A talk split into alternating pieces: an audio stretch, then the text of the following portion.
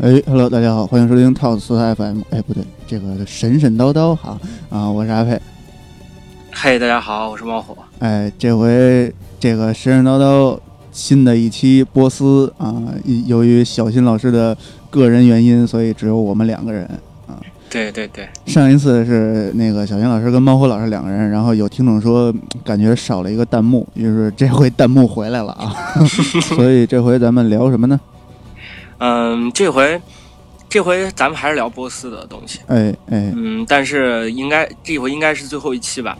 嗯嗯，我想讲的是波斯的一些文学故，就是民间的文学故事。嗯嗯，还包括他的一些诗歌啊之类的东西。啊，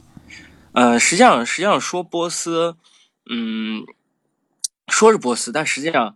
它还包含了很一部分，就是阿拉伯帝国。就是在，嗯，在应该是五那个公元五七零到六三零年，那个穆罕默德不是创立了伊斯兰教，嗯，然后后来又建到九世纪的时候，阿拔斯王朝建立了，然后就是就是咱们所所所谓的那个中国所说的黑衣大食，哦，跟唐朝就是大大约跟唐朝在一个时期吧。对，然后之前咱们说那个丝绸之路的时候说过，对对对，嗯，然后那个就是，嗯。在这个时期，就是波斯的那个，虽虽然说是阿拉伯时期的，就是诗歌文化和民间民间文学发展到了一个特别鼎盛的时期，但实际上这些民间文学的来源，包括诗歌的一些体制，然后呃诗诗歌的那个风格，都是从波斯继承波斯文化的一些东西。啊，嗯，所以说我我想把它放在波斯的这一期里面来讲，也是因为这个原因。是，所以它是主要的文化输出发源地，对对对，是的，嗯，文化中心。嗯，关于那个波斯的文学诗歌，嗯，这个就是，嗯，中国那个研究波斯语的非常有名的一个人，应该算是奠基人吧，张宏年先生。咱们之前节目也提到过，我用的很多书都是他的译本。然后，张宏年先生以前最早他是研究阿拉伯语的，呃，最早是他是研究俄语的。呃，我操！因为因为那会儿，因为那会儿不是那个中国跟苏联关系特别好，时代时代原因。对，然后后来就被就被人强行，因为当时有有几个阿拉伯的那个不是阿拉伯，伊朗的那个就是专家来中国，然后来来北大上课，但是他们不会就是不会说那个中文，但俄语说的很好，所以他们就把那个张宏年先生派到那边去，当做类似于联络员之类的东西。然后后来后来就。但是发现没有人学那个波斯语，然后张国年先生就硬着头皮学，然后当时他就觉得，他特别不想学波斯的原因就是觉得，呃，俄俄国有那么多璀璨的文学作品，然后那个呃屠格涅夫那些那些人，然后波斯好像什么都没有，然后伊朗、波斯这些这好像历史上什么都没有，但实际上真的不是这样，就是张国年先生在后后后面一些文章中，他就说他当时早年的一些观点。现在看来都是很错误的，直接自己打自己脸了。对，因为那个波斯实际上在啊，尤其是在阿巴斯王朝的时候，可以称之为波斯是当时文学的一个黄金年代。嗯，诞生了一大批非常有名的文学，就是诗歌和文学文学作家啊这样的一些呃非常有名的人，而且他们的作品都非常精彩。嗯嗯。一个，在我上期节目里，我忘了上期还是上上期提到过，不是波斯那个诗坛四柱嘛？但实际上比较有名的有八个人。哦，八个人。第一个就是比较称之为大家被称之为诗歌之父的鲁达基。嗯。然后我在上期节目里也提到过，然后他创立了那个波斯的霍拉桑诗风，然后对于整个波斯，包括后面的阿拉伯的那个呃，就是诗歌的体制都产生了非常深远的影响。嗯。然后第二个人就是菲尔多西。就是《列王记》，咱们前前的一直都围绕着这个人。对对对。那然后，呃，第四那是鲁拜。嗯，鲁拜他有一个诗集叫《鲁拜集》，然后嗯，对他的那个行文的风格实际上有点像，呃，有有这么一种说法，他的行文风格是受到了那个唐诗的影响。啊啊，因为他所谓的四行诗这种风格，然后在整个中亚地区都比较流流行。这个风格后来，啊，你说 也是律师吗？对，有人真的说跟那个律师有关系哦。然后他那个就是他的这些风格，后来还影响到了那个印度的一些史诗的一些新闻风。嗯，然后呃下另外一个就是另外一个人叫内扎米，嗯，内扎米他是所谓的伊拉克诗派的代表诗人。啊，然后这个人大约生活在一一四一到一二零九年，差不多就是阿拔斯王朝最最鼎盛的那个年代。然后，嗯，他的那个非常有名的五卷诗，五卷诗，呃，整个对于整个中亚的那个诗歌的风，就是风格，就几乎在这之后，中整个中亚的诗歌风格都是五卷诗这样的一个风格。然后那个，呃，接下来非常重要的一个人。呃，这个人，这个人，并不像前面我所介绍的是诗人或者什么，虽然他也有一个夏姆诗诗集，但是他主要有名的作品叫马斯维纳。这个人叫莫拉维，莫拉维这个人大约生活在一二零七到一二七三年，他所写的马斯维纳就是他实际上这个故事是记载了一个就是嗯。嗯，就是是一个类似于寓言故事或者童话故事这样的一个故事集啊，这应该算是相对比较早的一个阿拉伯时期的一个故事集。嗯，莫拉维属于那个就是苏菲学派，苏菲学派，苏菲跟跟苏菲没有没有什么关系。是。然后那个呃，他所在生活的年代，在阿拉伯当时有四个学派，就是苏菲派。然后穆尔泰齐赖派和那个就是穆泰凯里蒙派，还有哲学派，这四个学派里面，苏菲派偏向于神秘主义，然后他擅长用一些预，就是也不能说善，就是习惯用一些寓寓言啊、故事的方式来提醒大家在生活中当中需要注意的事情。啊，这个谁那叫什么来着？那个童话大王。啊，安徒生是吗？对，安徒生还行。呃，那个，这其实莫拉维有名，并不是因为就是他，他其实之所以在世界范围内比较有名，是因为二十世纪末的时候，在美国，莫拉维有段时间非常风靡，然后完了之后，甚至当时被呃大家就是跟叙利亚的那个纪伯伦相提并论，大概在那个时期的时候。然后，呃，然后当时那个就这个，呃，马斯维纳这个故事集非常有意思，它里面有很多，就是嗯，非常生动的故事。他讲道理不是给你生讲，就是讲一个，比如说，呃，坏人就是什么坏人必须死，然后好人都获得圆生活的大圆满之类的。嗯嗯嗯。比如它里面有个故事是叫《中国人与罗马人的故事》，嗯，就是说，呃，这个故事讲的是有一个中国人非常擅长画画。然后有一个罗马人非常擅长砌墙，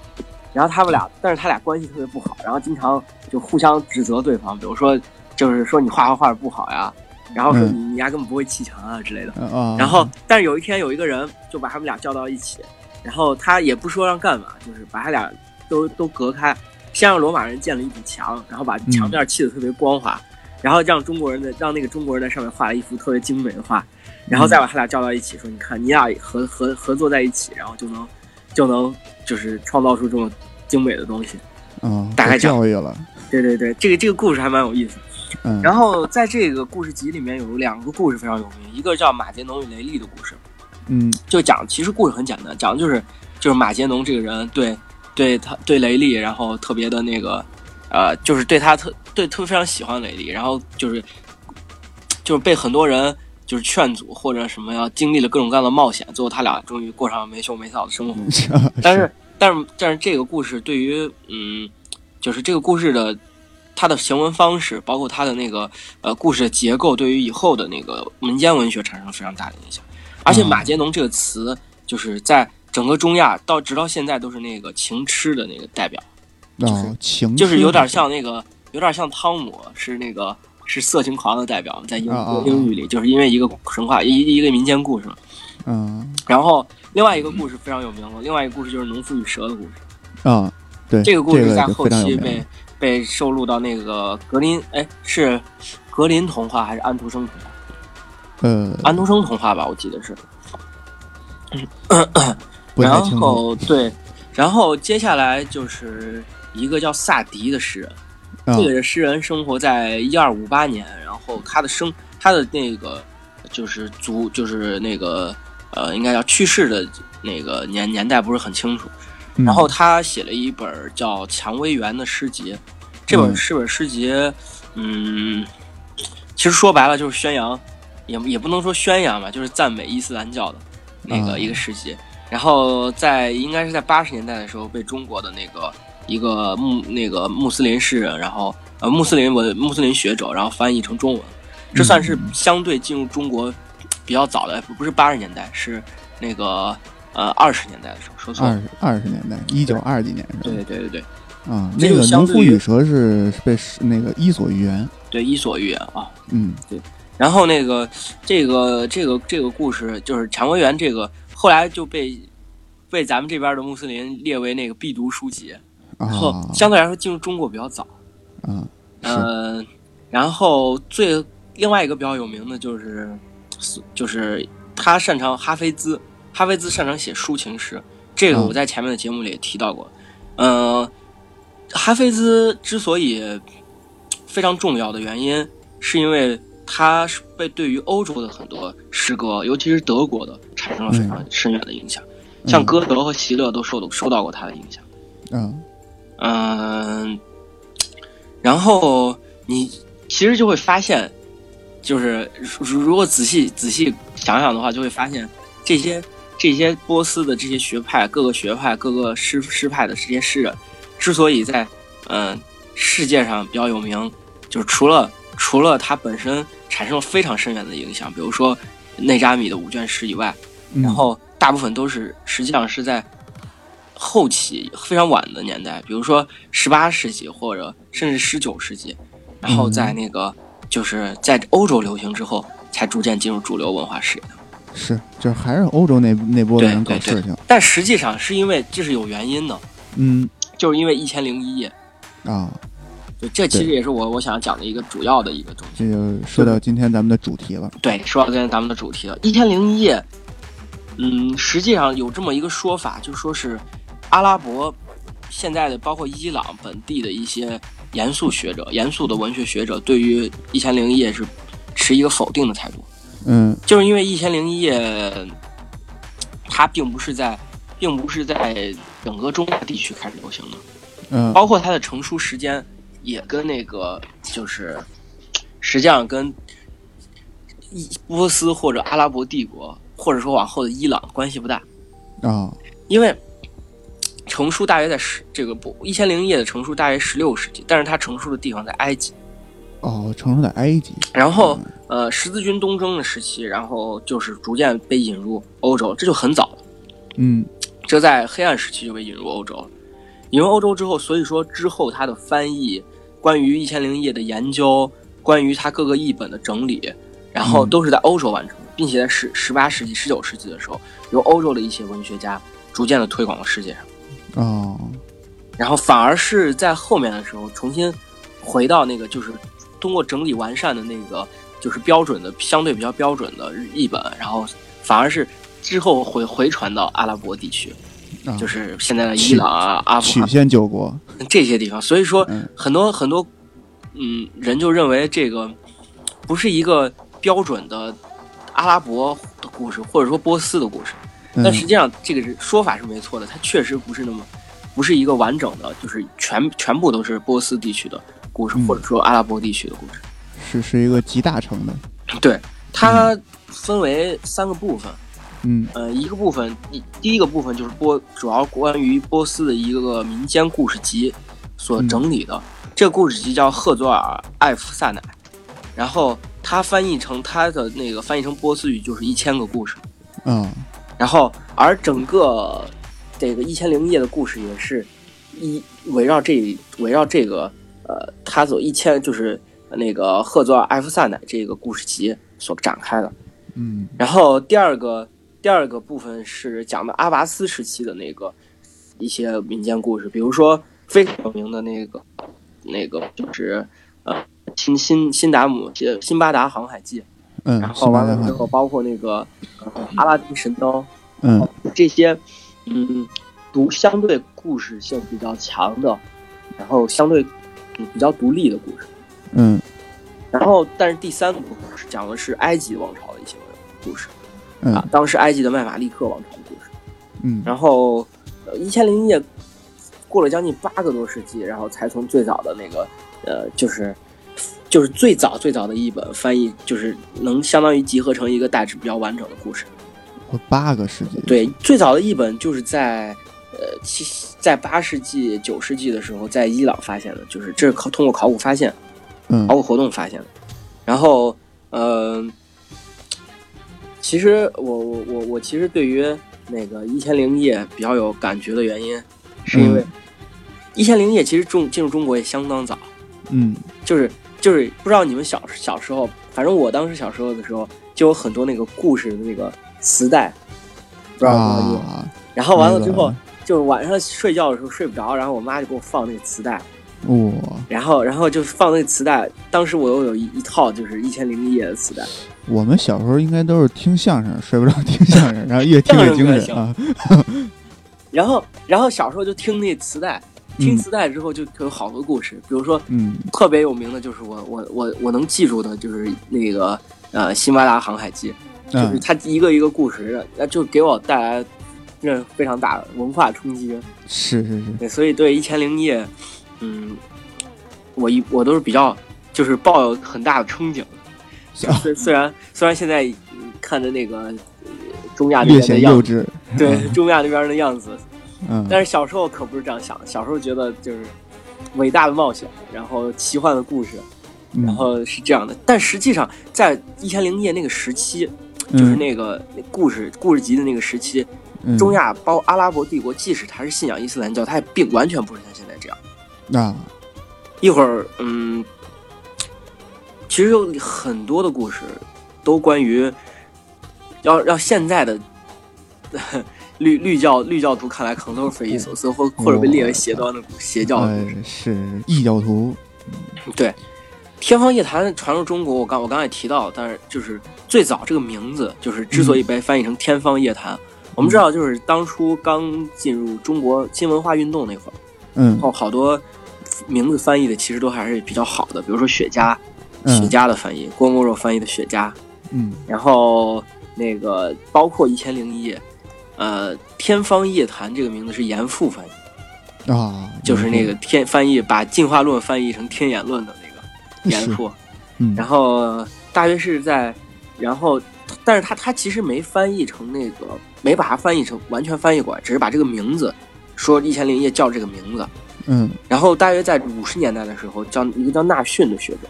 嗯然后他是阿拉伯语的一个学者，他通过阿拉伯语翻译成那个，就是把《一千零一夜》翻译过来。嗯，然后，但是后来，《一千零一夜》在中国到目前为止有六百四十八种译本。我操，六百四十八种啊，，因为因因为它没有版权费。对，因为而且没，而且它作为一个民民学文间，就是那种民民间故事吧，或者说寓言故事，是嗯就是经常翻译成就是儿童读物。呃，你等会儿，你那儿卡了一下。嗯，现在还卡吗？嗯，没事了就是它经常被翻译成儿童读物，啊。有好多个各种各样奇奇怪怪的版本。其实这个这种天方夜谭也好，这一千零一也好，这这这这种，它故事性特别强，所以就像你刚才说的，对对对特别适合儿童早教时期。对对对没错。嗯但实际上有很多故事非常复杂结构，就是你能。啊就如果我其实以前看过几本，就是儿童文学的那种《一千零一夜》，嗯它它的故事实际上都是节，很大部分都是节选。啊，但是据说这个天方夜谭跟那个格林童话一样，原译本原原原文的都是奇污无比，然后巨黑暗那种。对，嗯接下来我就要讲了。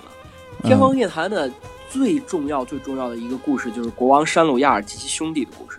这个啊故事也是引出了《天方夜谭》的这这本书，这个嗯。或者说这个故事集。嗯，呃，其实这个故事讲的是一个原谅他的故事，那是是，但但是当然没有原谅他，对，对。没有原谅他，就是是这样的，就是他的故事开端是在中国和波斯之间有一个国家叫萨珊王国，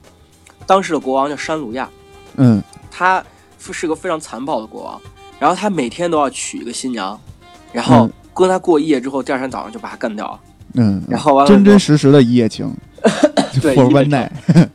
然后干掉之后，然后就在第二天会找一个新的新娘让他进入王宫，然后嗯服侍国王。这情况一直持续了三年，然后直到那个就是呃大家都受不了了，然后很多人都跑了，这个国家有很多人都跑了，十室九空，然后宰相就不停的，宰相在这三年间不停的帮国王找那个找女的，然后就发现这个国家几乎几乎已经找不到人了。然后但是但是他他有一次就是愁眉苦脸的回家之后，然后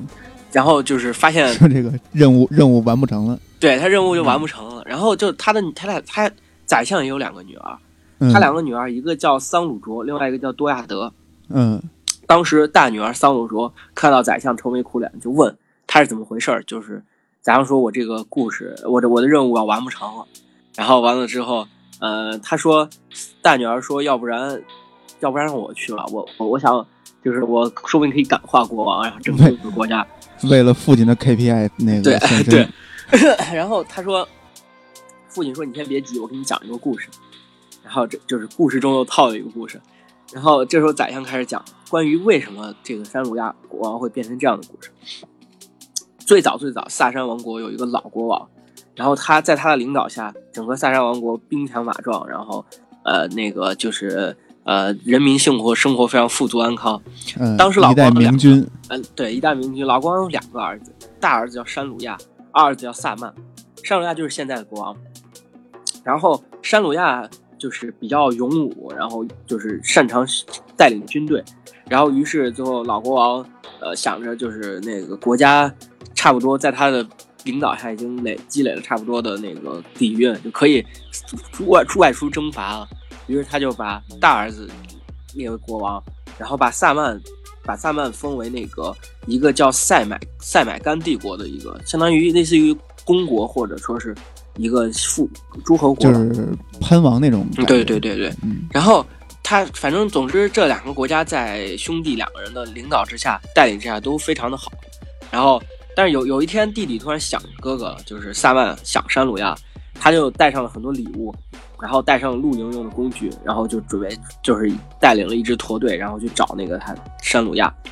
然后他走到一走刚出发没多久，然后他突然发现自己的那个礼物没有带完，有几个礼物忘了，然后他就回去了。回去之后，我发现他的王后和他的那个乐师搞到了一起，然啊，后越越往回家走，脑袋越绿。对他俩在那个呃后花园里，然后纠缠在一起，翩翩起舞什么的。呃，翩翩起舞啊，对，然后后国王非常生气，然后当时把他拔出剑来，就把王后和那个啥他的乐师杀了。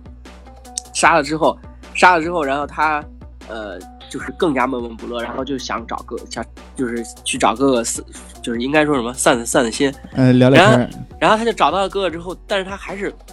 无法抒发自己心中的悲悲痛、悲苦、苦闷，然后就就天天愁眉不展。哥哥说：“你这是咋回事？”他说：“他说也没也没什么，没什么。”他说：“你看你这么这么，哥哥说你这么伤心的，咱打出去打猎去吧。”然后，然后在出去打猎的时候，他们玩的非常开心。然后弟弟就把这事儿给哥哥说了，然后，然后哥哥操心里一想，然后要要要我我就是有点怀疑，要不我也回去看看。是 是是，作为国王一般都疑心重。对他俩就一般，然后就一起就回到王宫。结果回到王宫之后，发现他的王后山鲁亚的王后和月之也也绿到了一起。然，后嗯国王非常生气，怒火中烧，然后也拔出剑来把王后和那个谁杀了。杀完之后，俩兄弟就坐在一起，就是都很悲伤。嗯 是，对，然后，然后他俩就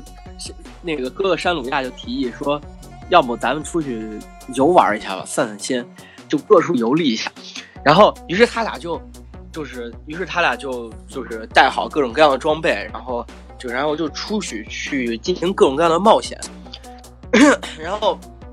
在冒险的过程中，他们有一次发现了一个，就是在一个海岸边儿山崖上，然后发现了一个巨大无比的魔鬼。然后两人觉得自己肯定在劫难逃了，但仔细一看，发现这魔鬼在睡觉。然后在睡觉之后，他旁边魔鬼旁边坐着一个绝色美女。然后完了之后，美女招呼俩兄弟说：“过来，来，就是大爷来玩啊这种。”啊是是是，然后他俩两兄弟就不敢过去，然后那个美女就说：“你们怎么这么胆小？”然后给他展示了一个口袋，里面有好多个，有里面有六百二十五个戒指，就是我我也不知道为什么俩兄弟知道是六百二十五个，然后就给给两兄弟说：“你知道这是什么吗？这是就是是我每次有船路过，然后我我能遇到的那个就是王侯将相，然后他们跟我过夜之后，就是我我我把我会把恶魔催眠，我会把这个魔鬼催眠，然后让他们跟我欢欢度一夜，欢度一夜之后，他们必须留下点纪念品，然后都是他们留的纪念品。啊，然后俩兄弟非常惊讶，他他想想，这么可怕，然后这么那个力量强大的魔鬼，然后也会被绿，然后他俩就心理平衡，释怀了，对，释怀了。于是他俩就回到了自己的国家。但是从此之后，山谷亚就变得非常残暴，然后他完全不相信女人，就是完全不相信，就是应该说不相信任何女人。嗯，完了之后，所以说他才会做出这样残暴的行径，就是出于报复心理。对对。但是这个故事让我想起了一个非常好玩的荤笑话啊，就是鸡蛋的故事，大家就是呃有兴趣的可以去打听一下，我就不在这儿讲了。然后，呃，那个那个就是妹，就是但是那个姐姐听完之后，还是觉得就是自己可以必须要站出来。对对对，必须要站出来。然后，然后完了之后，所以说他就想了一个办法，他给妹妹说说这样，然后嗯，就是姐姐非常擅长讲故事，她知道很多来自各地的，就是就是奇幻的故事。是，他给妹妹可能是菊萍姐姐，他给妹妹说到时候那个呃，我进宫之后，然后你会你在下午给我就是派人来通知我说你太想我了，想让我回去，然后回去给你给给你讲一个故事。嗯，然后然后完了之后，呃。到时候国王肯定会，就是肯定不让我回去，然后你到时候就来，然后我给我当着国王的面给你讲故事，国王肯定会被这个故事所吸引，然后完了之后，我每天给他讲一个故事，这样的话就是呃，他就拖住他，就这么拖住他，对，嗯，然后于是事情就这样，果然如那个呃桑桑鲁卓所料，嗯，然后国王就是他在王宫讲了，就是呃开始讲故事，国王听到这个故事之后，感觉哎还蛮蛮有趣的，然后第二天。就是，然后俩人俩人欢欢度一夜，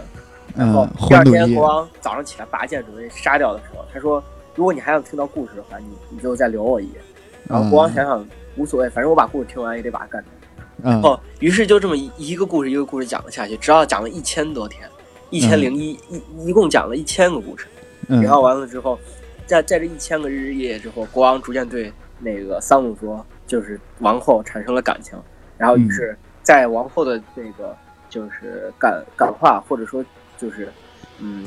感召之下，然后国王也逐渐变回了原来的那个英就是就是英英勇英勇善战的那个国王呃明君，对明君。所以其实现在的电视剧这留扣这种手法是从《一千零一夜》开始的。对，然后那个所以说这也叫《一千零一夜》嘛，就是加上这个最核心的故事，一共有一千一千个，就是一千零一个故事。嗯，但是其实这个一千零一夜的故事里并没有一千个故事啊啊，对，实际上只有二百多个。嗯，二百多个啊，应该其实也不少了。哎，对，但是根据版本的不一样，反正大约就在二百二十五到二百二百五左右吧，反正啊，大不大约就是这么多个故事。嗯，然后但是实际上，它真有可能有一千个，就是真的很多故事里面，就是一千零一夜的行文方式非常有意思。嗯。呃，在之前我也看到了，从来我像我讲第一个故事是从来没有一个是一个民间文，或者说这样不在我之前讲了那么多的神话故事，没有那那种故事里套故事，然后故事里还能再套故事的啊的的那个新闻方式。太极生两仪，两仪生四象。比如说那个呃，一千零一夜有那个驼背的故事，这个是一个驼背。这个故事讲的是四个大的故事，这四个大的故事里面又包含六个小故事。嗯。然后更牛逼的是，有一个呃《一千零一夜》里有一个国王太子和王丞相，我就是叫国王太子和将相嫔妃的故事。嗯，这个故事讲了七个不同的国王大臣，各种各样的人，然后一共包含了十八个故事。我操！啊，所以说这这么乱七八糟这些故事加起来，还真有可能有一千个啊！还别说具体数字没有人统计。对对，具体数字还真没有人统计。嗯嗯，《一千零一夜》它关于。整个社会的反应非常的现，反映了很多当时社会的一些现实。嗯，呃，这就是为什么，而且他的很多理念非常的，现现在人看来，我觉得还是蛮先进的。嗯，然后这就这这就是之所以我刚才说的是，呃，现在的绿教徒听起来可能会觉得那是邪教的原因。是是是。嗯，它里面讲了很多是关于神话啊、格言的战争啊这样的故事，比如说，比如说那个，嗯。就是努伦丁和那个玛里亚，努伦丁和玛里亚讲的其实就是一个呃古代版的罗密欧与朱丽叶的故事，其实就是两个敌对国家的王子和公主，然后互相互相那个就是呃在互相搞到一起，没没错，搞到一起还行。对，然后最后也拯救了两个国家吗？对，然后呃，像那个有一个叫乌乌辽温乌辽温丁艾比沙蒙的故事，其实讲的是一个女奴，然后她通过自己的努力，然后最终变成就是类变成了一个就是呃统国家的统治者的故事啊。然后包括那个麻麻雀变凤凰，对对对对对。然后呃，包括其实有很多故事跟商业有关，讲了很多商人的故事。然后完了之后，呃，里面还有很多就是。比如说，呃，国王受到就是比人民的指责，然后，呃，像那个乌木马，就是国王受到人民的指责，最终改变决定的故事。啊，然后就有很多，嗯，反映了，我不知道是反映了当时的现实，还是反映了大家的期许。这个可以理解嘛？阿拉伯嘛，阿拉伯本来就是一个奸商，这个是吧？对，嗯 嗯，有一个很有意思的东西。就是，实际上这个故事，我这个东西，我我我其实之前为止我是完全不不知道的，就是我一直以为，嗯，上其实前面的故事我也提到过，前面的节目我也提到过，就是那个呃，不是《一千零一夜》是在欧洲逐渐那个被大世界所知道的嘛，嗯，然后那个呃，之前有一个那个普契尼不是有一个歌剧叫《图兰朵》。嗯，图兰朵讲的是元朝的那个公主的故事。嗯嗯，我一直以为图兰朵是关于《一千零一夜》里面的故事，但是我在查找查资料的时候发现不是《一千零一夜》。嗯，图兰朵个故事基于叫《卡拉夫与中国公主》这个故事，这个故事记载于《一千零一日》里面。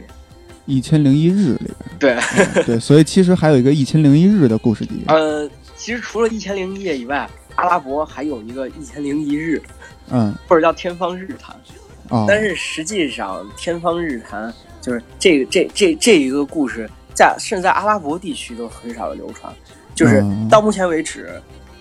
中国的我刚才说中国的那个《一千零一夜》有六百多个译本，但是《一千零一日》只有两个译本。然后甚至是很多学者啊什么都没有提及。然后非常有非常奇怪的一个一个文学作品。然后，呃，他甚至有一种说法是。嗯，他是后面十九世纪，就是欧洲学者，然后那个根据《一千零一夜》编出来的。对，然后其实就包括那个一，就是关于《一千零一日》在欧洲包括阿拉伯的一些研究和记载。汉密尔顿、阿基布在那个《阿拉伯文学简史》里面提到过《一千零一夜》，但是也就是提到过，没了。嗯嗯，就是然后然后在很多《一千零一日》的故事当中，比如说黄金城的故事，它讲的是一个就是。断定那个呃，断定孩子到底归谁的一个故事，其实跟其实跟旧约那个圣经里面的那个呃所罗门王，然后让那个两个妇女然后互相扯孩子的故事，其实是一样的。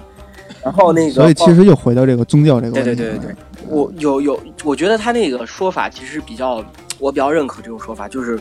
呃，相对来说很晚，这一千零一日的成书年代肯定相对来说会很晚。他讲的其实也是个讲故事，讲的是一个国家的公主，然后梦梦中遇到一个男子，然后非常倾心于他，思念成疾，然后完了之后，呃，这个公这个老国王，然后为了让公主能够生活下去，有生的希望，于是就给他讲每天讲一个故事，然后讲一千个故事，嗯，然后忘了，然后它里面的很多很多故事都跟《一千零一夜》的故事非常相近，只不过把主角换成了女性，这个很有意思，《一千零一日》。是一个其实是个宣扬女权的，有那么点意思的宣扬女权的那个，就是就是一个小一个故事节啊。就我我我我比我其实稍比较认可，就是他是可能后期就是所以从这一点上也可也可以有一种推测，就是说他成熟比较晚。对对对，女权意识比较。然后还是他的很多故事跟包括跟佛教的本生经，然后印度的一些神话。然后，甚至是中国的一些神话都有相似、非常相似的地方，所以说就有可能是，或者不一定是欧洲学者，有可能阿拉伯学者，然后或者不是不是学着，就是阿拉伯的一些阿拉伯那边人，然后在晚段的时候，根据一些故事把它改编成啊，嗯，呃，咱们这个节目神神叨叨，主要还是得讲故事，对吧对对对对，主要还是讲故事。呃，刚才说了那么多。废话，也 也不算废话，就是这个《一千零一夜》，大家都都都知道，但是《一千零一日》确实很少有人提这个。嗯，然后如果有兴趣，大家可以去看看两个译本。对对对，有有兴趣可以看，但是译本都年代的挺早，翻译也不会太好。其实我也没看。嗯，是。然后那个呃，关于《一千零一夜》的故事，哎，嗯。就是如果你们如果能找到的是那种儿童文学的节选版的话，你会发现很多故事特别简略，但实际上根本没那么简略。嗯，呃，我最早其实准备很多故事，但是后来发现故事篇幅都比较长，是可能真的要讲一千零一夜了。对对对对对，我我我其实想推荐几个，比如说，嗯，阿里巴巴与四十大盗。嗯，我阿里巴巴与四十大盗，我虽然说经常出现在儿童文学里，但我觉得它根本不应该出现在里头，太残暴了。就是那四十个大盗，最后是被那个就是主主人男主男主人公的女奴，就是男主角是女奴，然后用那个油热油烫死。我操！就是生给炸了是吗？对，当时他们躲在那个罐子里头，然后企图准备袭击男男主角，但是被男主角的女奴发现了之后，然后直接把他们在罐子里的时候往里浇热油。我觉得操，小时候看了这觉得太残暴了。是是是。然后反映了女奴的智慧。对。阿拉丁与神灯，嗯，这个，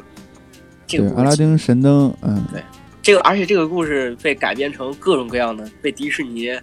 然后改编成各种各样的一些故事，其实感兴趣都可以看看。嗯，然后，嗯，阿拉丁神灯原来还有一个游戏，我忘了具体是在 M D 上还是在那个 F C 上了，但是那个游戏也非常有意思。其实，其实 D N D 里面有一个灯神啊，对，其实肯定跟这有关系，是灵感来源就是。然后还有一个四色鱼的故事，四色鱼我认为是一千零一夜里面最复杂的结构最复杂的一版。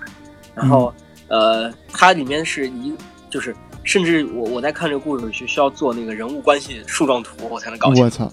然后它里面是一环套一环，讲了一个渔夫打鱼的故事。然后渔夫打鱼的时候发现了这一个阴谋，关于恶魔鬼的阴谋。然后魔鬼阴谋又跟渔夫所在这个国家的国王有关系。嗯，然后就是一环套一环。讲了一共三个故事套在一起的一个故事，我操，神了！对，希望如果有大有兴趣的话可以看看。但是要按你这么说啊，要按你这么说的话，这个确实不太适合这个儿童早教读啊。听听都听懵了。所以说四色鱼故事好像我还没有在这种选选选不就是那个应该怎么说？呃，在你那个全套的千零一夜磁带里边，对对出现过，我还真没见过。然后那个。呃，而且其实我之所以不讲，没准备讲这些故事，就是因为包括四色鱼啊，包括刚才我说的国王太子与将相嫔妃这些故事，故事太零碎了，就是经常会出现讲一个故事讲到一半又开了另外一个故事，其实不不不利于那个，不适合去看，不适合去听，不利于广播。你可能听一半你都忘了前面故事是什么，是是是，对，然后来回听的话也多麻烦。对对，为了给听众省事儿，省得你们做笔记，所以我们还讲一些比较简单的事情 故事。所以，呃，我其实最想讲、最想讲的一个故事，这个故事代表了我对，呃，我至少是我小时候对于，呃，中亚的那个幻想，啊然后蓝天白云、奇妙的冒险，然后伟大的故奇幻的故事，然后那个就是《辛巴达航海记》。是，嗯，辛巴达这个这个呃，咱们讲故事之前可以先说一下啊，它有很多的衍生品。这个也不是衍生品吧，就是后来《辛巴达》被拍成了电视剧，而且是美国一版、英国一版。然后我记得我小时候看的是美国的那版，我还真没看过电视剧，我我因为我不知道有电视剧。对对对，因为那那会儿我记得好像是是小神龙俱乐部放的，就是嗯嗯，一开始那个小神龙俱乐部，所以大家都以为它是放动画片嘛。然后那个《辛巴达》它也是一个动画跟真人相结合，它好像片头还是什么的时候放的是动画片。然后呢，真正故事正剧的时候放的就是那个我还以为是，我还以为是老夫子以前出的那种电影，就是老夫子那个大番薯他们是啊啊啊，他们是。但但是那会儿那个技术还没有那么就是能能把那个特效做的是跟真人一样。但是当时我是把那个，反正我小时候把这个《辛巴达历险记》当就是美国拍的那版啊，当成外国《西游记》看的 啊，然后也是非常有意思，看的非常上瘾。然后那个就是刚才你也说那个什么阿呃那个阿里巴巴和四十大盗是被迪士尼翻拍了，这个翻拍成动画片了嘛？然后当时迪士尼是作为那个美国那边的这个，就甚至于世界的这个动画片的这个一一手遮天的这个厂这个厂牌。后来梦工厂决定站出来跟他抗衡，所以又把这个《一千零一夜》这里边这个比较跟阿里巴巴同样地位的这个辛巴达拍成了一个动画片。对，所以大家有兴趣可以去看啊！我是比较推荐美国的那个电视剧，英国的电视剧我没看过。我记得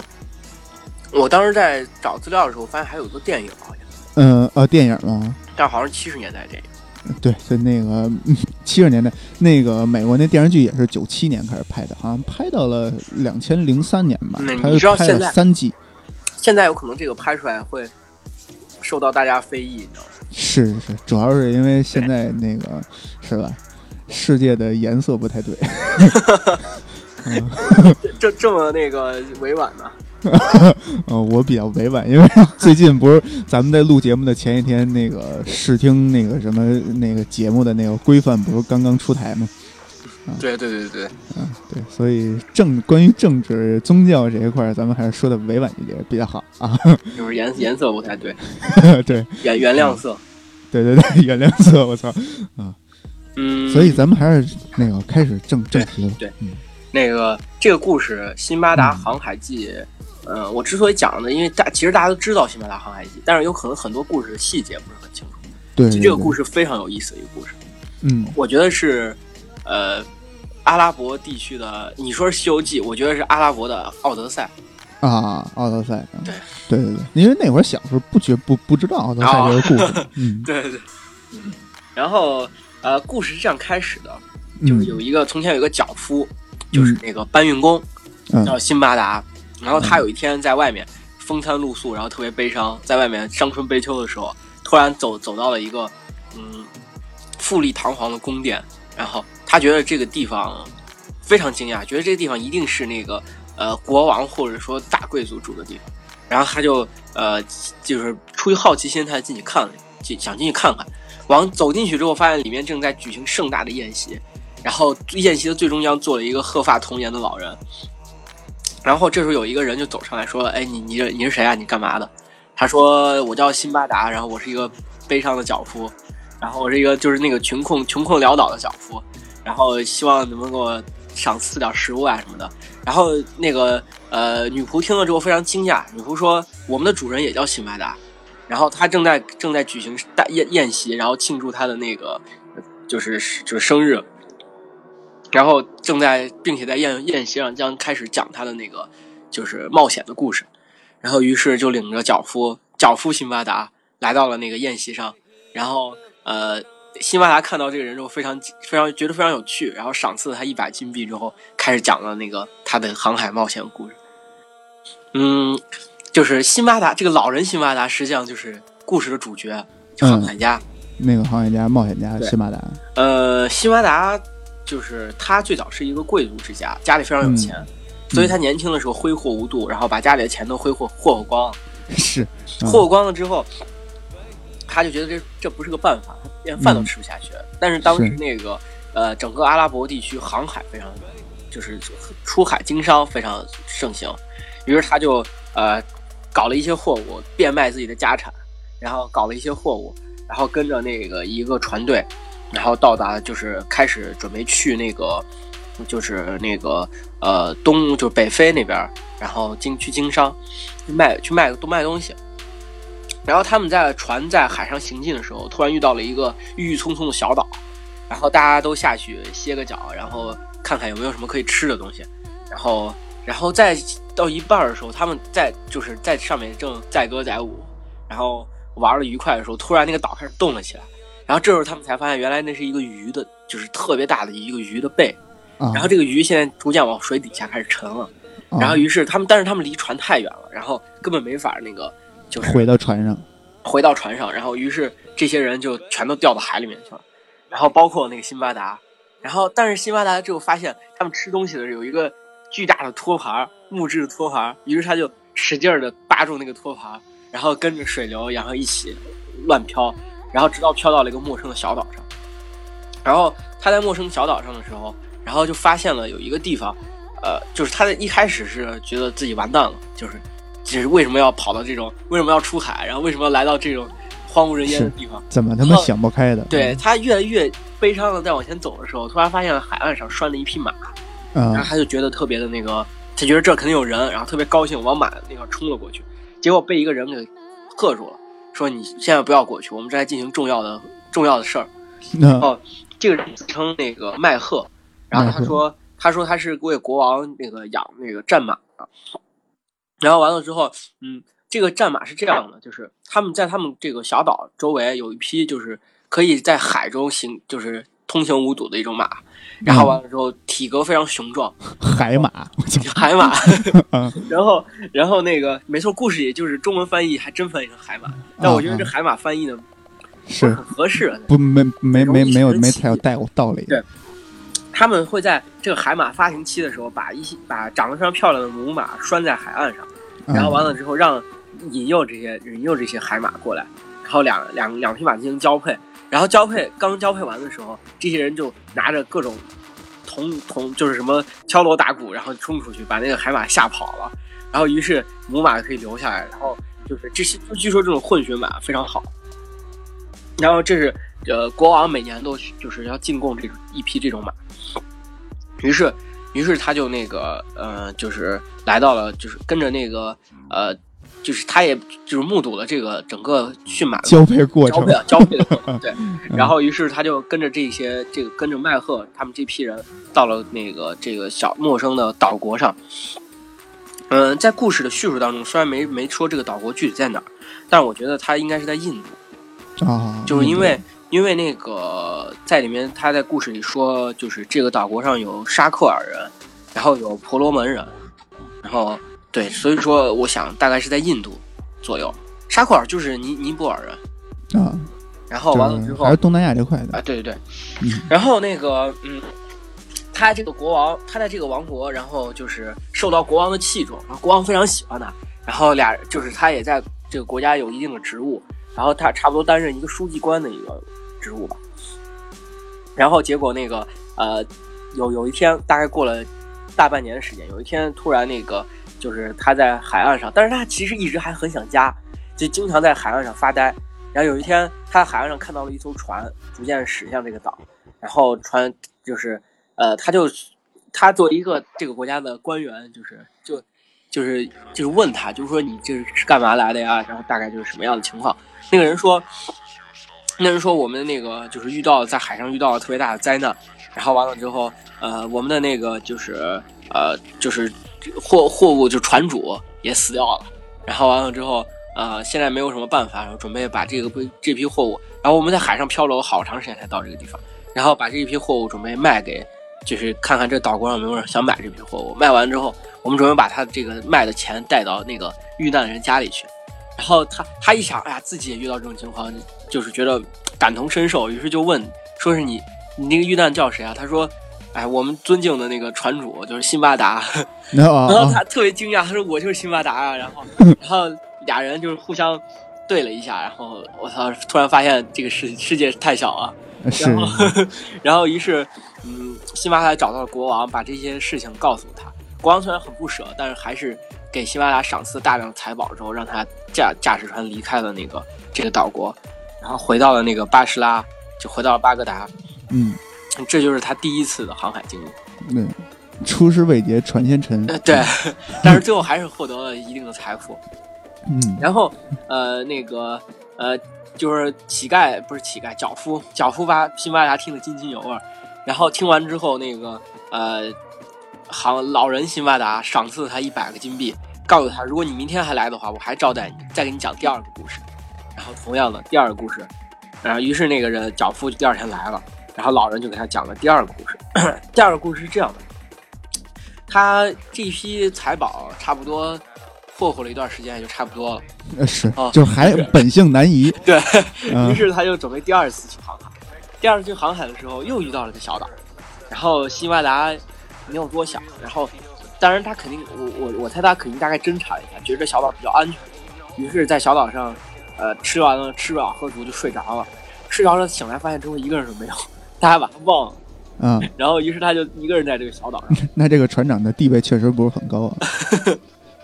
对，然后把他忘了之后，他一个人在这小岛上游荡，他突然发现了一个巨大的白色建筑，然后他就走过去，他以为这是一个人的建筑，他走过是一清真寺。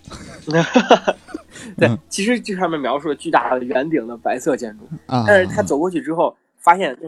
发现是一个巨大的蛋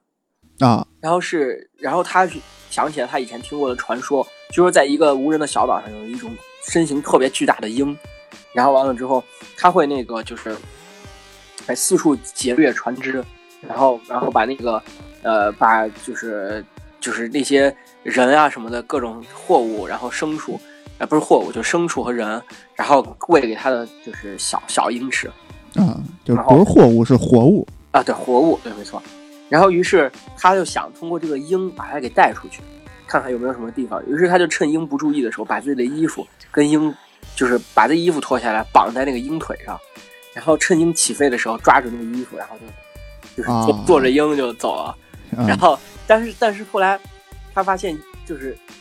鹰出去之后。就是在飞到一半，然后发现了西巴达，然后于是就把西巴达扔下来了。他发现那是一个洞，然后一个特别深的山洞，里面就有一种，里面就是什么都没有。然后完了之后特别荒芜，他觉得他自己这回肯定完蛋了。然后，然后继续往下走，他越发确定自己这回一定是完蛋了，因为这个洞里面盘踞着无数条巨大的蟒蛇。嗯。然后完了之后，嗯，然后蟒就是特别粗的蟒蛇。然后于是他。心惊胆战躲过这些蟒蛇，再往洞的深处走，发现这个洞有非常多的钻石和宝石，然后在镶嵌在洞的，就是呃洞洞那个石壁上，然后闪闪发光。他心里想着，这是这根本不什么事儿，这是我我都没吃没喝，然后你让我看到这些钻石多难受。是是。然后，但是他在这个时候突然又想起来以前经历的一个听到的一个传言，就说是有一个无人的小岛上，然后就是有这种危险特别危险的洞。但是洞里大大大部大多数都会有这种珍稀的宝石，然后有很多上就有很多人去冒险拿到这些宝石。他们有一种方法，就是把沾血的羊，就把羊把皮剥了，然后把羊扔进这个山洞里面，然后完了之后，羊身上不会沾上各种宝石吗？然后这时候鹰看神鹰看到之后，就会把这个宝石给捡起来，就是就会把羊给叼起来，但是羊身上沾了很多宝石，然后于是于是那个。就在这时候，大家会一拥而上，然后把神鹰吓跑，或者说用各种办法，然后把它驱逐走之后，把这些宝石拿走。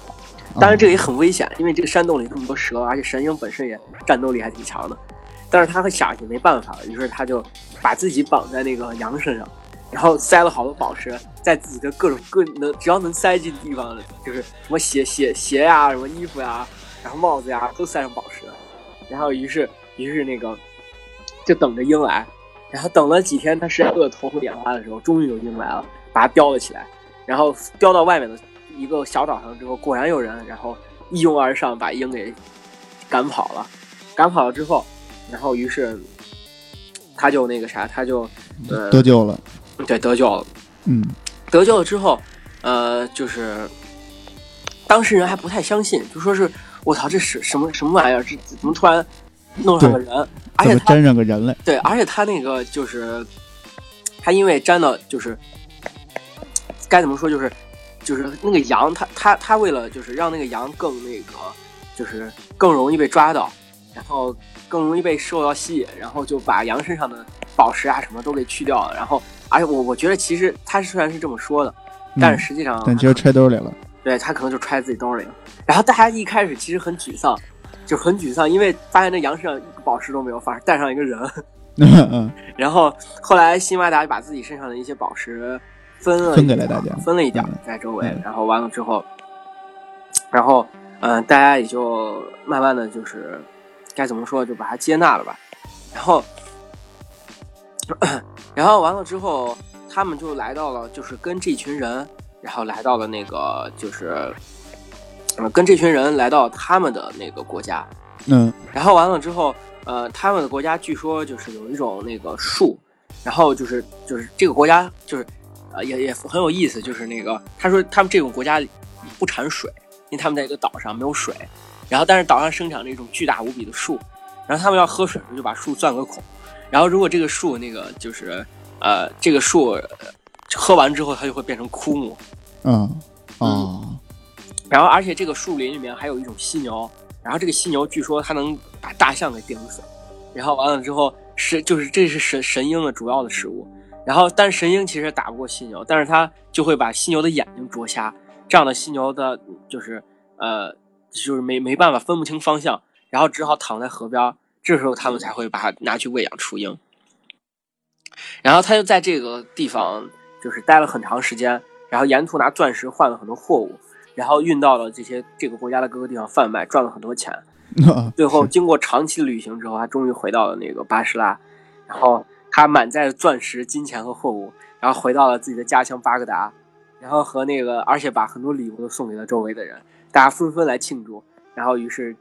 他就这是他第二次的冒险经历。所以这个故事其实是教大家知识改变命运，就是你要不知道这么多传闻，你可能就回不来了。对。然后第三次的航海，是因为他，倒不是因为他把他自己钱霍霍光了，他觉得他自己过得安逸的生活太安逸了，没事儿啊，闲的蛋疼。对，他就想打算第三次去去那个冒险。然后这这这第三次也相对来说比较有趣。首先他们在巴士拉港乘上了一个大船，然后完了之后途经了很多城市和岛屿，然后他就中间不停的做买卖啊、旅行啊什么的。然后有一天他在船上正航行的时候，突然。船长面如死灰，然后完了之后就说，原来没自己没有注意到，然后风逐渐的把那个就是船偏离了航线，现在正在往那个所谓的猿人山驶，然后完了之后，然后 就说这个猿人山上有很多像猴子一样的人，然后非常的残暴，然后基本上来到这的人都不能活着出现，然后船长话音刚落，突然就有很多猿人在海岸上出现。他们的蹦跳能力特别强，直接从海岸上蹦到了船上，然后完了之后，然后他们身材矮小，浑身长着毛，说着就是西班牙听不懂的话，然后完了之后，他们爬上那个船之后，咬断绳索，然后破坏风帆，把船慢慢的弄沉了，然后把所有的人都抓上了岸。他们这些人，但是这猿人一上岸之后就一哄而散，跑的不见了。他们被困在岛上，然后完了之后，嗯，也不知道该怎么办。就开始在岛上乱转，结果发现岛上有一栋房子，然后大家都进去了，然后进去了之后发现厅堂里有一个特别大的凳子，然后摆着各种烹饪的东西，然后周围堆了好多人骨头，嗯，然后他们也不知道咋回事，结果过了一会儿之后，突然就是这这些人进来之后，因为特别疲惫，这两天没吃没喝的，都睡着了，好多人都睡着了之后，大家大家醒来之后发现楼上下来一个巨大的怪物，他两眼喷着火，然后就是那个。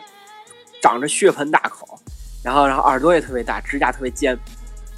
那个巨型怪物走到大厅之后，然后端详着现在就是这些人，然后他最后把目光落在了船长身上，因为船长是这些人里面最健壮的一个。然后完了之后，他就是怪物直接抓住船长，然后把他的脖子一下就扭断了，然后把船长的尸体穿在那个穿在树枝上，然后慢慢的在烤着。我操啊！然后烤完吃完之后，那个怪物就睡着了。大家简直就是都快崩溃了，就说是这个怪，就是宁愿宁愿那个他们跑到海里面自己把自己淹死，也不想被怪物给吃了。然后完了之后，于是于是他们就计划准备逃跑。然后呃，他们在趁怪物睡觉的时候找遍了整个岛，都没有找到逃跑的路。然后完了之后，呃，只只能回到这个屋子。结果结果第二天怪物醒来之后又杀了一个人。然后呃，大家就实在是想不想办法，然后就是。该怎么？就是必须必须跑，必须保命。然后于是他们就在趁怪物第三次选，就是因为怪物要仔细端详嘛，趁怪物放松警惕端详他们人的时候，突然就拿一就是有有一个人就是拿着拿着准备已经准备好的那个就是烙红的烙铁，然后直接就戳瞎了怪物的双眼，然后怪物就是就是震天动地的吼声，然后疯狂的那个就是挣扎。然后完了之后，而且怪物的吼声引来了吸引来两个比那个怪物还要大、还要丑陋的同类。哦，爸妈来了！我操！大家疯狂跑，然后他们，他们怪怪物虽然跑得慢，追不上那个人类，但他拿起石头，拿起巨石，然后对这个跑跑人乱扔，然后好多那个就是人都那个就是被砸死了。然后完了之后，然后他们幸他们三个人，然后就是就是抓着那个木头，然后在海上漂流，然后逃跑了。然后完了之后。他们终于上了一个，就是在海上漂流很久之后被风浪推到另外一个荒岛上，然后结果结果刚上荒岛，就一条特别粗的蟒蛇，然后就把他的一个同伴给吞噬了。然后完了之后，他们也非常的惊恐，赶紧逃走了，在岛上东躲西藏。然后，嗯，天黑的时候在树上睡觉。然后结果在树上睡觉的时候，那个大大蟒蛇爬上了树，把辛巴达的另外一个同伴给吃走，吃掉了。然后辛巴达当时已经绝望了，准备投海自杀，但是那个啥，但是就是也没办法。然后结果到了晚上的时候，辛巴达草就是就是还在那，就是换了另外一个比较繁茂的大树。然后蟒蛇又来了啊！然后那个因为树树枝的枝桠比较小，然后蟒蛇的，就是比较粗，然后它爬不过去，承载不了，对它爬不过去。然后于是那个嗯，没办法，只能蟒蛇只能走了。结果它刚好在树上比较高嘛，它刚好看见了那个有一个黑点在动，然后果然是一艘船。于是他就折了一个大树枝，然后一边举举起来，一边摇，一边大声呼喊。然后完了之后，呃，那个把把船就那个啥。就是他就又得救，对，又得救了。得救了之后，然后他们跟着这艘船来到了塞一个叫塞辽赫的岛。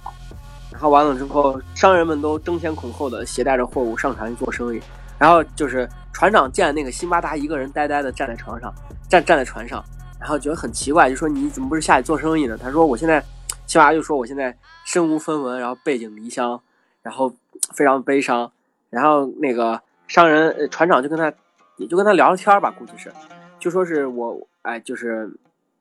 呃，那个啥，我们我们就是就是现在接济你，然后你给了你吃喝，然后大家你以后做生意，大家别忘了照顾照顾我们。然后然后有一个你，然后就跟他讲一些离奇古怪的故事，两个人就慢慢聊天。商人突然提到，就说是原来有一个商人搭他们的船，结果中途失踪，然后生死不明，然后他走的时候留下了很多货物，现在。船长说：“要不这些货物你拿去卖，然后你获得一点儿，你分，然后把剩下的那些拿回巴格达他那个商人他家。”这时候，那个我那个金巴他觉得我靠，这个情景怎么感觉有点眼熟？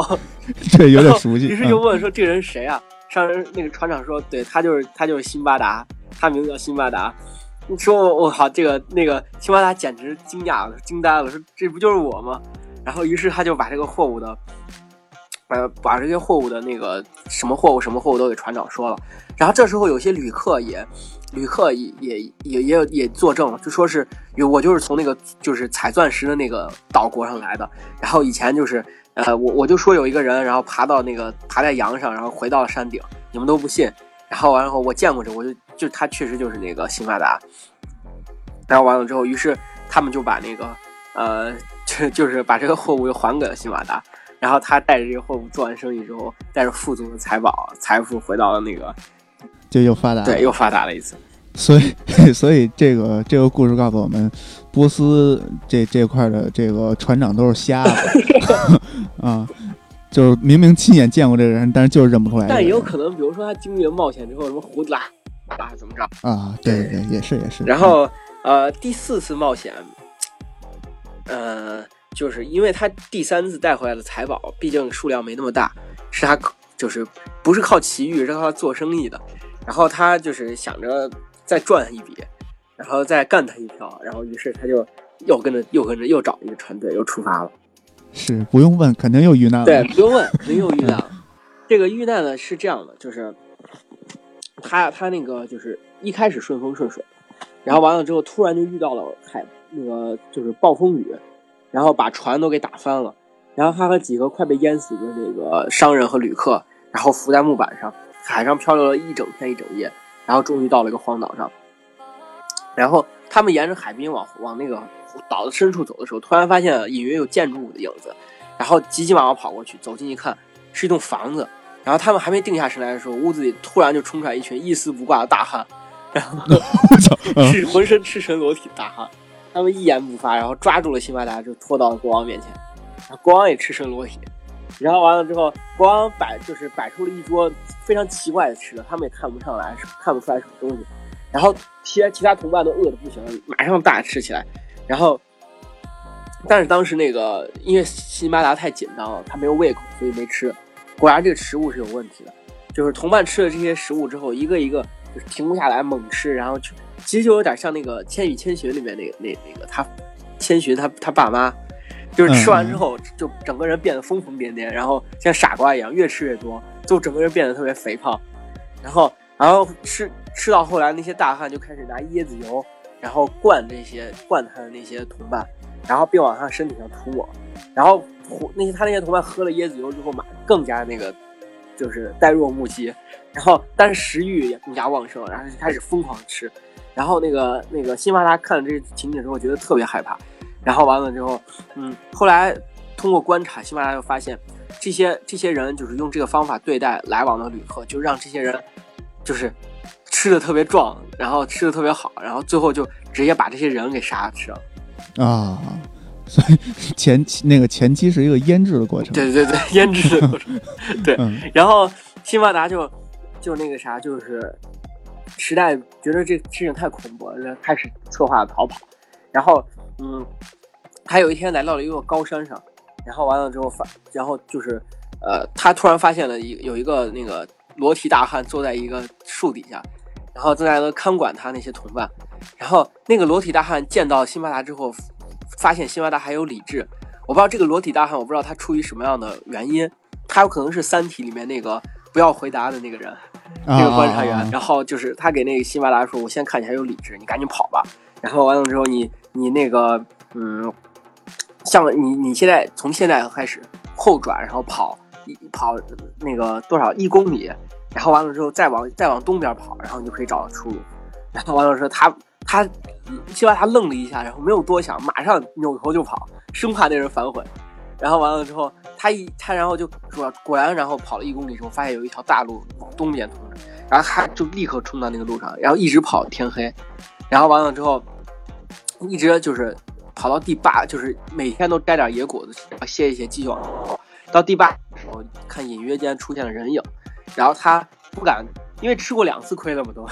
然后也也不敢去看，然后也也不敢马上就上去，然后就躲在躲在远处，然后仔细观察，发现那些人在采胡椒，然后想着这大概是一个正常的人，然后于是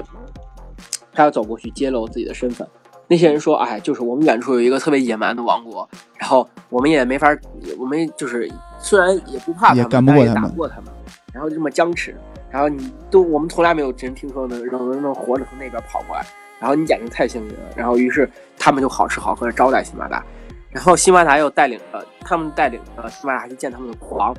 然后辛巴达向国王讲述了裸体大汉的那个故事。然后国王非常惊诧，然后而且很惊讶。然后国王就款待了他之后，然后就带着他一起出去游行。然后他就游行的时候发现国王骑马。就是不坐在马鞍上，他就很奇怪，就问说：“是陛下，你怎么骑马？为什么不用马鞍呢？”然后国王说：“马鞍是什么我没听过这东西。”然后他于是他就帮国王建造了马鞍，然后国王非常高兴，然后觉得，然后而且他又后来就发现，后来发现这个国家有很多的呃基础的常识都没有，于是他就帮忙帮这个国家建，帮助国王建设这个国家，而国王非常高兴。然后完了之后，就把自己的一个女儿许配给了那个那个西马达，然后就接着我要就讲，然后就出事儿了。他俩幸福美满的生活，但有一天，国王的另外一个女儿突然就是因病去世了。然后于是大家非常悲痛，给女儿举行了那葬礼之后，然后把他的那个举完举行完葬礼之后，马上把那个驸马就是也突然绑了起来。西马达很奇怪，说你绑他干嘛？他说：“我们国家有一个习俗，就是说夫妻两人，其中有一个人死了之后，另外一个人要陪葬。然后，于是他们就给这个男的给了他一罐水，然后给了他七个面饼，然后把他就扔到了一个非常深、非常深的山洞里，然后就走了。然后七马达想着，我这个事儿怎么能这样？然后他就给周围人说：‘你们怎么有这么残暴的习俗呢？’国王说：‘我们都是这样的习俗。然后如果你不遵守的话，就要被处死。’然后完了之后。”西马达想了想，我也没有敢多说，但是他心里还抱有侥幸心理，觉得他媳妇儿不是还要生活好好的，健身体健康。但是这个国家似乎就是有是有，尤其是国王似乎是有遗传病还是怎么着，就是果然到了那那个年岁的时候，他的妻妻子然后也得了重病，然后很快的死掉了。死掉之后，辛巴达试图逃跑，但是没有成功，然后就被人给抓住了，抓住之后把他绑着。然后给了他七个面饼和一个一罐水，然后就扔到了山山崖，就是山洞里面去。然后辛巴达简直绝望了，他说：“以前还有鹰啊什么的，这个洞里面不可能，绝对不可能有什么鹰啊什么把我救出去。”然后他正在绝望的时候，就想要自杀了。然后完，嗯，发现那山洞里边有几好几个裸体大汉，可还行。那个呃，嗯，总就是那个山洞里面是整个就是尸骨堆积成山。然后完了之后，呃，就是整个就是，但但是他后来仔细仔细看，发现山谷里这些人就是进入的时候就被扔进去的时候都带着很多珠宝呀什么的。然后完了之后很有钱，就是他又遇到发死人财，他心里想，我又遇到这种情况，就是我自己都快饿死了，然后没有那个啥。于是他就慢慢的艰难的等待，然后就过，结果过了几天之后，突然他都已经吃的喝的都已经用完了，快要濒临死亡的时候，突然有一个那个，他他突然发现山山洞顶上有动静，然后完了之后，有人就发就发现有一个女的被从山洞上扔了下来，然后扔下来的时候就已经被摔死，然后摔死之后，他就把那个女的的那个食物和面饼，然后拿来水和面饼拿来吃了，然后又。他觉得自己又可以苟延残喘一段时间，续续一秒，续了好多秒，续了几天，然后后来他就是就是等待着，然后等待着，就只要有人被扔下来，他就如果那人没死，他就想办法把那人给搞整死，然后就是发现他找到了一个比较坚固的大腿骨，然后就把那些下来的还没死死透的人敲死，然后把他们的水和食物都拿走，然后一直保一直活命在里头。强行对强行续命，然后续到后来，然后有一天他突然听见外面有动静，然后就是突然，然后一道光射进来，原来是就是因为死尸太多，引来了很多动物来吃，动物吃的太多了之后，把那个就是山就是整个山洞刨了一个洞，然后于是他就从这个洞里出出去了，出去之后他在海边上发现了一个那个就是小黑点，发现了一个船，发现一艘船，然后然后上。他就得就是上船上，人家就告诉他说，我们知道那个山山那边有一个有一个就是非常强盛的王国，然后完了之后，我们但是我们从来没见过山这边有人，你是咋咋来了？他根本不敢说他自己是从那个洞里面，他害怕这个船上有那个国家的人，然后于是他就说，哎呀，我是一个落难的人呀什么的，然后完了之后，你们你们要一定要我一定要保护我，但实际上他在出这个山洞之前，把山洞里面那些死人的金银财宝都搜刮了一遍。然后，于是跟着这艘船，他就回到了巴士拉。完了之后，最终带着这批发死人财，然后回到了巴格达，又过了一段，又过上了幸福美满的生活。然后第五次，第五次那个冒险，其实不是他自自愿的，是很多朋友听说他冒险的经历之后，想叫着他一起去，因为说是因为人家每回出去都能带着对对，因为你经历这么多事儿，然后肯定很可靠。于是他就跟他的朋友一起出海，出海之后他就是到了那个神鹰的那个岛上，他知道那是神鹰，他告诉那个朋友说千万不要动那个岛，不要动那个蛋。结果他那些朋友都没听从他的劝告，把那个蛋给砸破了，把里面的雏鹰拖出来吃了。结果刚吃完，突然发现整个岛都被阴影覆盖了，然后一个巨大无比的然后巨鹰，然后突然出现在那个啥，把船直接就掀翻了，然后把这些人都给抓去吃了。然后完了之后，只剩下那个辛巴达一个人逃脱了。逃脱了之后，他就顺着那个海洋洋流把他冲到了荒岛上，另外一个荒岛。他突然到荒岛上之后，发现了一个愁眉苦脸的老人坐在那个海边上。然后他就说：“老人家，你你是谁啊？你说干什么呀？”老人也不说话，给他打手势，他也看不懂手势。然后就，然后就，他就说：“那……然后他就发现老人就这么坐着，然后腿就是特别萎缩。他觉得这老人可能是那个就是。”呃，又不会说话，又又残疾，很可怜。他就把老人背起来，想背到他住的地方。结果这一背好了，老人一背住，突然发现老人的两个腿跟钳子一样，把他的脖子够夹住了。然后，然后老人于是就将寄生在他身上然后，直接就就是趴在他身上，然后他到哪，老人就到哪，然后把把他夹的特别紧。然后完了之后，而且终日骑在他身上，吃吃饭睡觉都在他身上，连那个大小便都在他身上。我操！嗯，然后，然后他辛巴达非常悲伤，辛巴达觉得这回简直是就是逼了狗了，然后碰上这种事儿，然后完了之后，呃，然后嗯，就是他这个，他就每天他他就很悲伤嘛，然后每他就很绝望，又很绝望，然后每天就背着老人，然后讨生活，然后他他后来想了个办法，就是他种了很多那个南瓜，然后再把南瓜挖空之后，把葡萄放在里头，然后你自己酿了一些葡萄酒。然后每天借酒消愁，然后结果有一天那个老人看到了这个酒，就指着那酒，大概就问那是啥东西，他一开始还不想给，然后老人强行抢过去之后，然后就拿脚夹着他的脖子，让他呼吸困难，他没办法，只能给那个人。老人喝了之后，没想到老人喝了之后喝的酩酊大醉，然后整个肌肉都无力，肌肌肉无力，然后把他就松开了。松开之后，他马上就转身拿大石头把老老老人脑袋给砸碎了。然后砸碎之后，他就生活在老人那个地方，老人生活的屋子里头。然后呃，直到就每天等着那个有船经过嘛。然后有一天有船经过之后，他就上到了船上，然后就问那个，就问这个就船上的人，船上人就不是船上人就问他说是。你是经历了什么事儿？他说经历了一个，就是把这个老人的故事来讲。他说这个老人非常有名，就是我们都把他称为海老人，就是他每天就是靠寄生在呃来无意中来到他岛上的人生活。然后只要基本上到最后被他那个弄得营养不良，然后吃也吃不好，然后睡也睡不好，最后就虚弱而死。然后完了之后，呃，幸好你把那个老人给干掉了，然后我们都非常尊敬。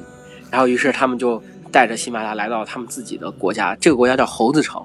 然后他们一是他们人是主要是靠贩卖椰子做为生的。是这个贩卖椰子方式很有趣，就是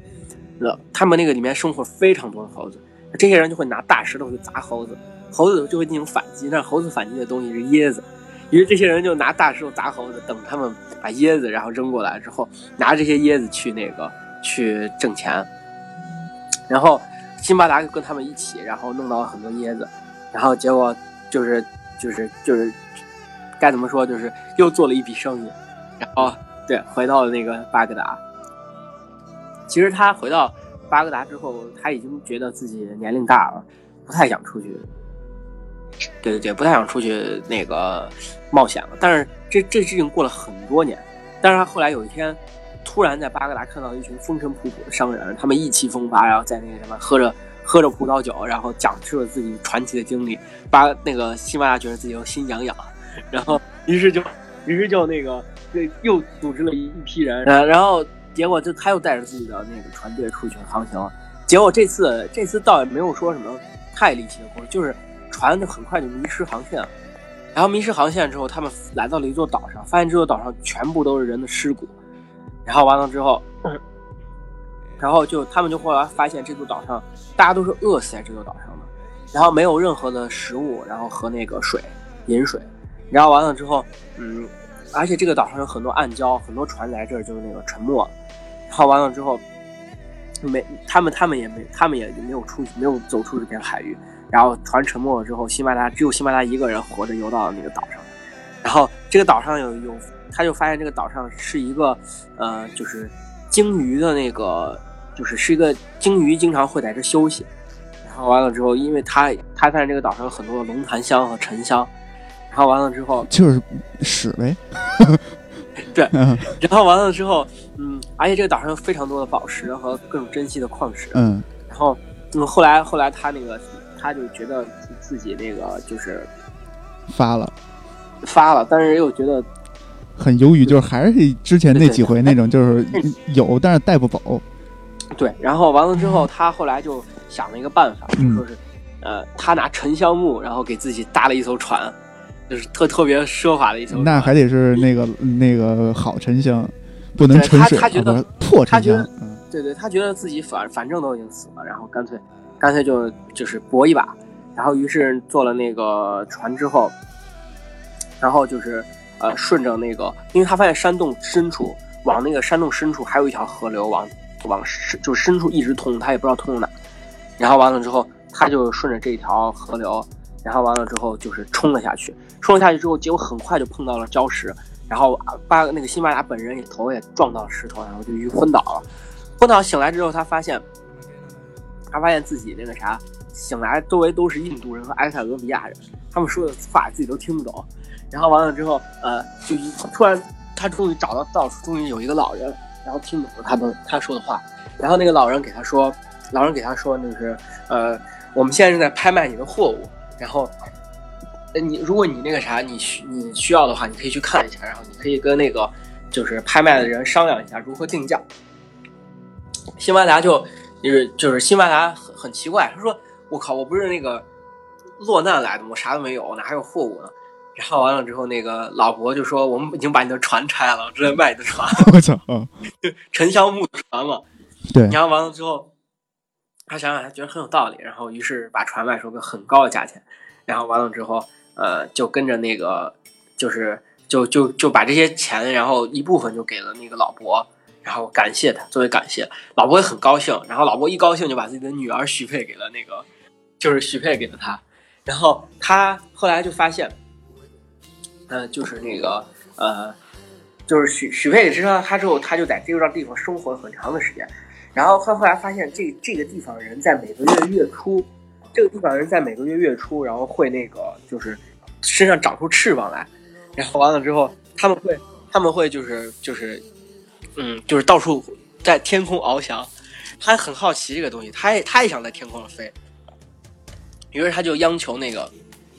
那些人把他的带上他一起，然后结果这些人犹犹豫豫的，然后也不太愿意。然后他后来在他的苦苦央求之下，这些人说：“行吧，我带你一起一起吧。”结果没想到，就是就是那天这些人在天上飞的时候，辛巴达辛巴达也在，就是趴在一个人背上。结果刚飞到接近，就是刚飞到空中，然后突然就天中出现一道雷霆，然后把这个人劈下劈了下来。大家纷纷指责是因为辛巴达才出现这样的情况，然后他是那个独神者，然后不被神认可。然后，于是大家就把辛巴达驱逐了。驱逐了辛巴达也没多想，然后就带着他的那个老婆的那个啊女儿，给他许配的女儿，然后就回到了自己的国家，然后继续生存了下去。我操，这这也没说他怎么回去的啊！对对对。然后第七次故事讲的是辛巴达来到中国的故事，就是是这样，辛巴达想去中国，因为他一直听到他前一段时间前面六个故事都是往呃西边去，西边去。只有一次，像我刚才说第二个故事里面，像是被吹到了印度这边，然后他都是往西边去。这次他听说中国是特别富庶的一个地方，想往中国去，然后结果结果那个啥就是，嗯，在一半的时候到在路路上路到一遇到一半的时候，然后突然就是遇到了一个巨大的鲸鱼，然后完了之后，呃，那个巨大的鲸鱼，然后呃这这这不应该是这样，应该是这么说的，就说是那个。呃，当时他们船长，然后就说是就是遭遇不好了，要完蛋了。然后我们的船被吹到了那个海洋的，就是世界的边缘。然后大家快快祈祷，然后希望不被那个鲸鱼发现。然后完了之后，但是显然他们祈祷并没有用。然后于是过了一会儿，然后他们就听见雷鸣似的声音在海面上轰轰作响。然后突然出现一条巨大的鲸鱼，而且这个巨大鲸鱼出现之后还没完，从那个海的，就是船的另外两个方向又出现了两条更大的鲸鱼。然后三三条鲸鱼共同袭击这个船，把船打得粉碎。然后完了之后，嗯，于是他那个就是在还是在海上漂流，然后漂流到了那个地方。然后完了之后，呃，就是这这个这次漂流过后，然后就，嗯，其实其实第七次该怎么说？第七次故事跟第六次故事有点像。然后完了就是就是他漂流漂流到一半，就是到一个荒岛上之后，他就昏倒了。昏倒之后。就是这个国家的人，然后就呃那个接待了他，接待了他之后，然后就告诉他，就是你那个你那个船，就是你你那个呃，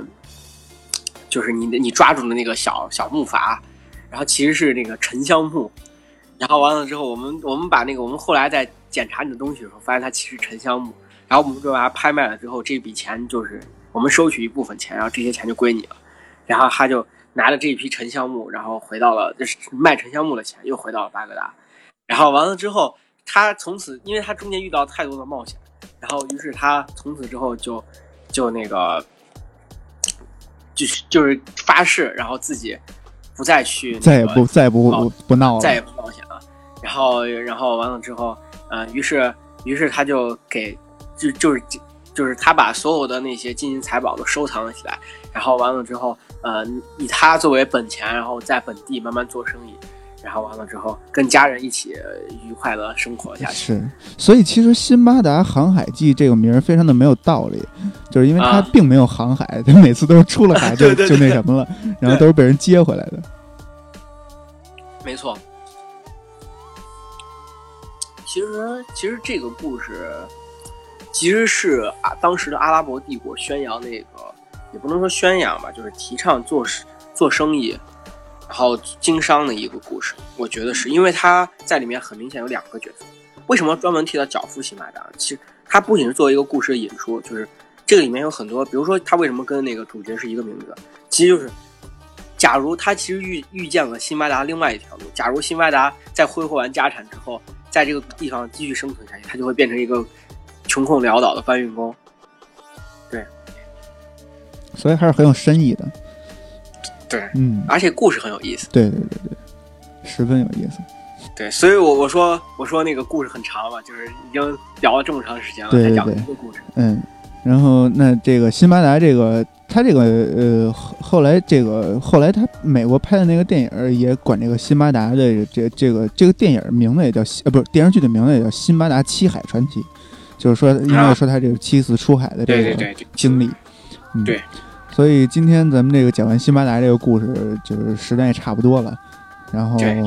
这个波斯神话应该到这儿，也就是暂告一段落了。最后就是，其实实际上这些都不能算是纯粹的波斯了，已经到了阿拉伯帝国时期。对对对，所以接下来这个咱们波斯这边讲完了，就该继续东移了啊，然后就该到印度了，对吧？呃，具体具体是到哪，下回听听节目再说吧，对吧？印度的。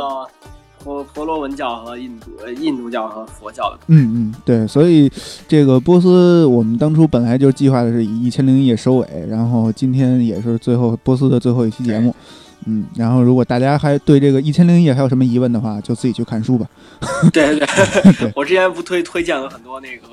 故事吗？对，回头回头可以推一个那个公众号，然后把这些故事的名字，然后给大家推荐一下。对对对。然后回头我把我那个我看的一个我觉得比较好的译本啊什么的也可以给大家推荐。对，